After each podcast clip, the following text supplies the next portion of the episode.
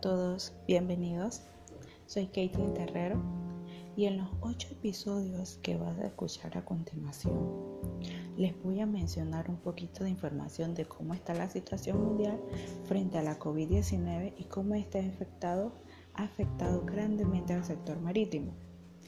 En el primer episodio eh, le voy a hablar sobre el COVID y su impacto que ha tenido en el mundo mientras que en el segundo episodio le voy a hablar sobre cómo el COVID ha afectado al transporte marítimo. Así sucesivamente le voy a hablar sobre cuáles han sido las cifras del impacto del COVID-19 sobre la industria portuaria y marítima, qué medidas ha tomado el país de Panamá frente a esta situación en sus diferentes instalaciones portuarias. Y también eh, les voy a traer un debate y un análisis con una invitada especial. Así que empecemos por el día de hoy en este primer episodio sobre qué es el COVID. El brote del coronavirus ha sido ampliamente reportado en los noticieros del mundo y la Organización Mundial de la Salud lo ha declarado oficialmente como una pandemia desde el pasado 11 de marzo. Esto significa que la enfermedad se está extendiendo en varios países de todo el mundo o se ha ido extendiendo. Al mismo tiempo, este ha afectado a cientos de miles de personas en todos los continentes, causando un número de muertes que hasta la fecha sigue en ascenso.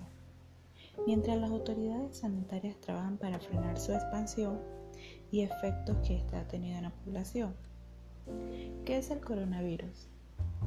El coronavirus es un grupo de virus que causan enfermedades que va desde el resfriado común hasta enfermedades más graves como la neumonía. ¿Qué es la COVID-19? Es una enfermedad infecciosa causada por el coronavirus que ha sido descubierta. Quiere decir que estos no son lo mismo, sino que el primero causó el segundo.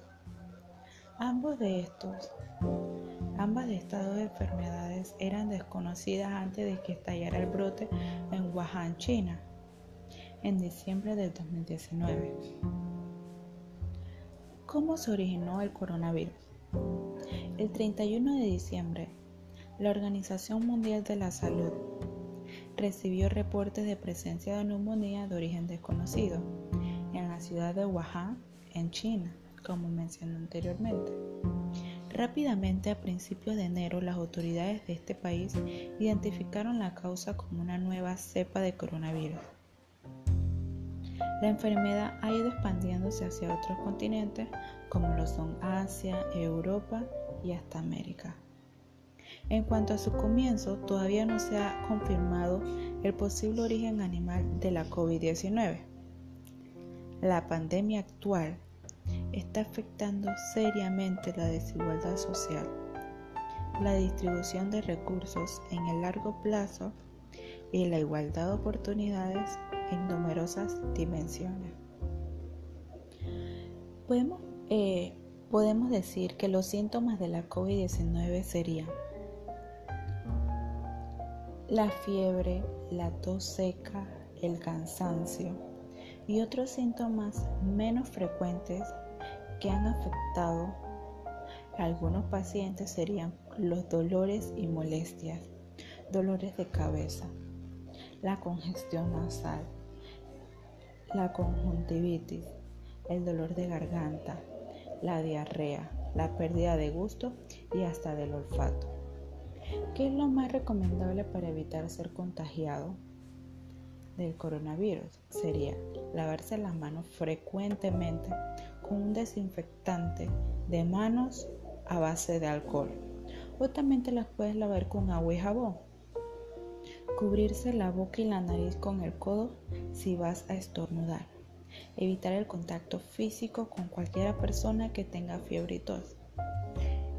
Eso fue todo por el día de hoy en este primer episodio. Espero que le haya sido de mucha información y que le haya gustado. No te pierdas el segundo episodio con mucha más información. Chao.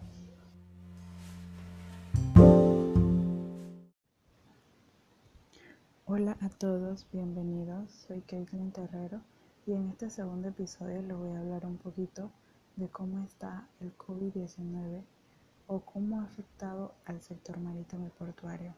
Ok, empecemos. Los efectos del brote de la COVID-19 se ha ido extendiendo mucho más allá de la salud y la amenaza para la vida humana. El virus ha tenido un impacto significativo en el comercio internacional y la industria naviera y portuaria, dado que la economía china está altamente integrada en la economía global. La epidemia ha tenido un impacto muy amplio en las cadenas de suministro internacionales. China no solo es la mayor exportadora del mundo, también alberga 7 de los 10 puertos más activos y una importante línea de transporte de contenedores. Estados Unidos e Italia fueron uno de los países con mayor cantidad de casos reportados, ocasionando que la industria naviera se tuviera que preparar para el inevitable impacto que tendría esto en el negocio, como resultado de la posible reducción de los ARPES o los viajes, el cierre de alguna frontera y la negativa de ingreso a los buques en algunos puertos del mundo. La Organización Marítima Internacional el 19 de marzo se pronunció a través de su secretario general, el cual subraya la necesidad vital de mantener el comercio por mar y proteger el bienestar de la gente de mar. De igual forma, el funcionario señaló que en estos tiempos difíciles la capacidad de los servicios de transporte para entregar bienes vitales, incluidos suministros médicos y alimentos, serán fundamental para responder y en última instancia superar esta pandemia. Finalmente, él resaltó la importancia que el flujo de comercio por el mar no solo se verá interrumpido, sino que todo esto va a ocasionar un impacto muy negativo para la industria marítima. Hay muchas implicaciones potenciales para la industria del transporte marítimo, por ejemplo, con respecto a la salud de la tripulación y la de los pasajeros la dificultad en los cambios de la tripulación o la negatividad de la tripulación a ir a un área afectada. Por otro lado, también puede haber demoras en los puertos de escala china y los subconscientes puertos como consecuencia de la carga, ya que este no estará disponible o que ya no será posible cargarla o descargar mercancía. ¿Cuáles son las cifras del impacto de la COVID-19 sobre la industria marítima y portuaria? Bueno, para evitar la propagación del virus, varios puertos y compañías navieras han implementado medidas que están causando graves interrupciones y cancelaciones dentro de la industria. Estas estrictas medidas de contención impuestas por los diferentes gobiernos de todo el mundo están dando como resultado un crecimiento económico global sustancialmente menor y en consecuencia una menor demanda del movimiento de mercancías. Las medidas preventivas ya han tenido un impacto directo en el envío y a medida que el virus continúa extendiéndose, la demanda global disminuirá aún más a medida que las restricciones en los mercados vitales para la industria se vuelvan más estrictas. En China se han reportado una disminución respecto al año 2019 en los dos primeros meses del año en sus principales puertos. Para el manejo de la carga un 6% y para el de contenedores un 10.6%. Para los puertos de contenedores de Shanghái disminuyeron sus movimientos entre enero y febrero de un 10.60% respecto al 2019. Mientras que en el puerto de Shenzhen se redujeron en 12,8% y en 23,9% en el mismo periodo. En el puerto de Los Ángeles, eh, que podemos decir que es el mayor puerto de contenedores de Estados Unidos, anunció recientemente que los volúmenes de carga cayeron un 22,48% para importaciones y un 6,67% para exportaciones en comparación con el 2019. Eh, con esto concluimos Y eso fue todo por el día de hoy en este segundo episodio.